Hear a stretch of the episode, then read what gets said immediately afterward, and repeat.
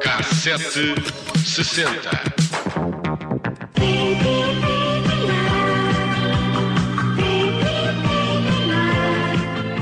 Talvez os ouvintes não saibam que, além de atriz de filmes pornográficos, Cicciolina era também cantora, no fundo, uh, e Lona Staller era uma artista, mas foi no papel de parlamentar italiana que foi convidada a visitar a Assembleia da República em novembro de 1987. O que, diga-se, foi uma grande escandaleira. No mínimo, uma grande escandaleira, até porque além do busto da República que está desnudo dentro do hemiciclo, julgo que mais ninguém tirou a parte de cima uh, no Parlamento. Mas Cicciolina fez isso duas vezes, primeiro nas escadarias da Assembleia da República, enquanto jornalista jornalistas, repórteres de imagem, de deputados, cidadãos anónimos assistiam àquele momento único e depois, no balcão, onde normalmente se sentam os distintos convidados do Parlamento, um, onde, uh, por exemplo, também se sentam os uh, ex-presidentes da República uhum. nas comemorações do 25 de Abril. Bom, também ali, uh, enfim, apareceu sem parte de cima. E foi aí que uh, Xixolina assinou aos deputados portugueses, não é? Mais uma vez fez descer o seu vestido, um cai-cai branco de folhos, mostrou de novo o peito. Há que dizer que nem depois de se ter tornado deputada, Xixolina deixou a sua carreira como atriz uh, de filmes pornográficos. Durante algum tempo acumulou até as duas funções, a que se juntava também a presença assídua em vários programas de televisão. É, aliás, num desses programas que Xixolina cantou esta música que estamos a ouvir, quer dizer, não cantou, fez um playback bastante fraquinho, enquanto dançava e nesta performance trazia uma pomba branca apertada na mão e ainda esteve com o pássaro bastante tempo, até que o soltou entre penas caídas, a pomba saiu de plano, mas depois de ter feito parte daquela dança tanto tempo, estaria zonza, com certeza. Bom, mas temos de fazer aqui algum contexto antes de contar o episódio da visita ao Parlamento. Um, e às vezes é pena a rádio não ter imagem, porque só a cara do agente da GNR que faz guarda aos portões principais da Assembleia e que, como sempre, está ali parado perto daquela pequena eh, casinha uhum. uh, onde se podem abrigar da chuva e do sol, a cara do rapaz, enquanto Chicholina pousava para os repórteres encostada a ele. Eh, fazendo descer o caicai é impagável, parece retirado de um sketch, porque o agente está com um ar tão sério e tão hirto sem se mexer, mas tinha um ar de pânico e engolia em seco várias vezes. Coitado. Não ligava função naquela circunstância, até porque a questão da autorização de entrada no Parlamento foi uma atrapalhada. Ninguém sabia o que tinha, que, quem a tinha quem a convidado. Tinha convidado. Uhum. Depois de entrar foi para as galerias, a PSP lá tirou desse sítio, eh, já lá iremos. Temos também um ótimo som da deputada Helena Roseta a explicar à Assembleia que, ao contrário do que foi dito à comunidade, Comunicação Social nunca tinha convidado Chicholina a estar presente na Assembleia da República. Portanto, não se sabia quem tinha convidado uh, Chicholina, mas, enfim, para além uh, da sua condição de artista, uh, como gostava de ser tratada, era filiada no Partido Radical.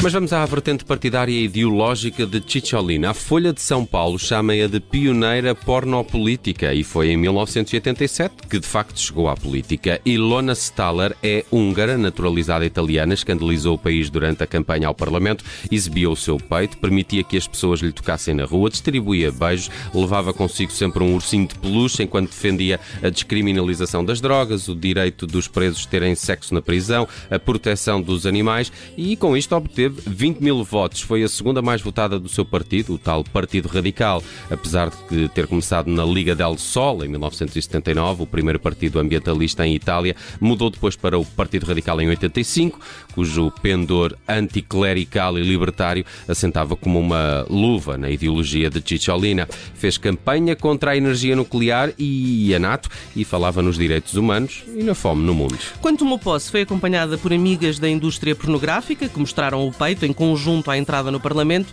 e foi com Cicciolina que a política acabou de facto por mudar. O jornalista Filippo Ceccarelli, que criou um dos arquivos mais completos do poder italiano, escreveu que com a atriz deputada a harmonia e a racionalidade da vida pública foram interrompidas pela primeira vez sem retorno. Desacralizou a seriedade do modo parlamentar e, como escreveu o jornalista italiano e com muita graça, nos seus cinco anos de Parlamento, pior que estava não ficou. As propostas de Chicholina eram no mínimo originais. Por exemplo, quando começou a guerra no Golfo em 1990, propôs negociar com Saddam Hussein nos seguintes termos: em troca do uh, cessar-fogo, ela própria dormiria com o ditador. É assim mesmo. Em 1991 fundou o Partido do Amor com vários amigos e aquilo também não correu uh, propriamente bem. Ainda tentaram chegar à Câmara de Roma, mas não conseguiram. Depois, há 10 anos, fundou o Partido DNA, Democracia, Natureza e Amor, juntamente com o advogado Luca Di Carlo para concorrer às eleições de 2013. Não conseguiu a reeleição. Dali saltou para o Partido Liberal Italiano. Chegou, aliás, a fazer campanha no seu país de origem, na Hungria, voltou a não ter sucesso na política. Bom, depois regressou várias vezes a Portugal, mas para participar no Salão Erótico, porque a carreira política essa ficou para trás. E agora sim, vamos então outra vez a 87. Chicholina veio a Portugal não só para visitar o Parlamento, mas também para atuar no Coliseu dos Recreios. Afinal, continuava a ser uma artista e foi como deputada atriz que perturbou a pacatez da Assembleia da República, a começar por esse facto de aparentemente não ter sido afinal a convite de um parlamentar que surgiu nas escadarias naquele dia de novembro. Eu gostaria de esclarecer a mesa e o plenário dos termos em que esta, esta peripécia me envolve. O jornalista que acompanhava a senhora a afirmou aos serviços de relações públicas desta casa que a senhora deputada italiana era convidada a este Parlamento pelos deputados Luís Martins e Helena Roseta. Esta afirmação é falsa. É lamentável que o jornalista tenha servido desta invocação. Bem, mas isto também não caiu do céu aos trambolhões, não é? Afinal, existiu a ideia de convidar Chicholina, depois é que não se concretizou, como explica aqui a Helena Roseta. O que se passou, rigorosamente, e consta da ata da Comissão da Condição Feminina, foi que o Sr. Deputado Luís Martins apresentou como sugestão a ideia de que este Parlamento pudesse, ou a Comissão da Condição Feminina pudesse convidar esta senhora a vir à Comissão por ocasião da sua vinda a Portugal. Eh, esta proposta foi por mim combatida, contestada, foi apoiada pela deputada Natália Correia, foi retirada pelo proponente e não houve qualquer votação. Não há, portanto, nenhum convite, nem proposta, nem meu, nem do Luís Martins, nem da Comissão da Condição Feminina, para convidar a senhora. A Natália Correia estava a favor, é o que eu retive desta informação, pois, não é? Nem todos ficaram incomodados, não é?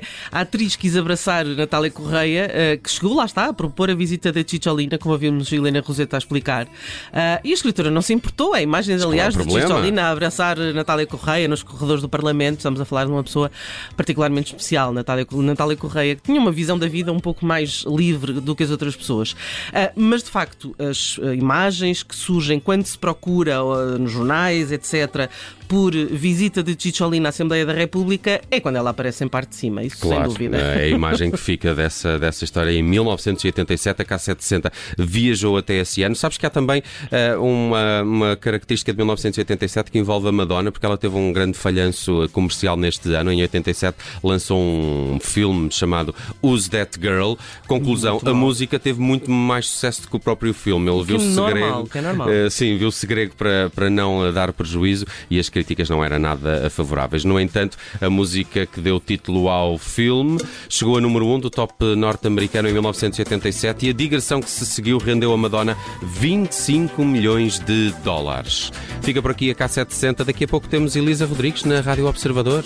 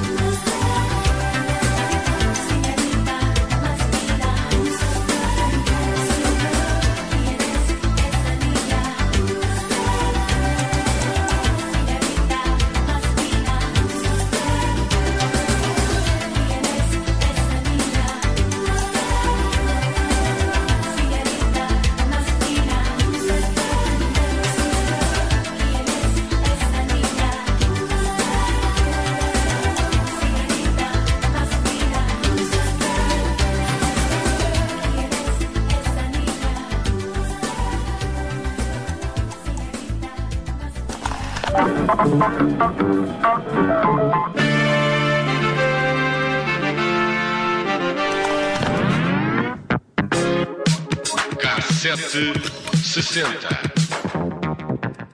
Rádio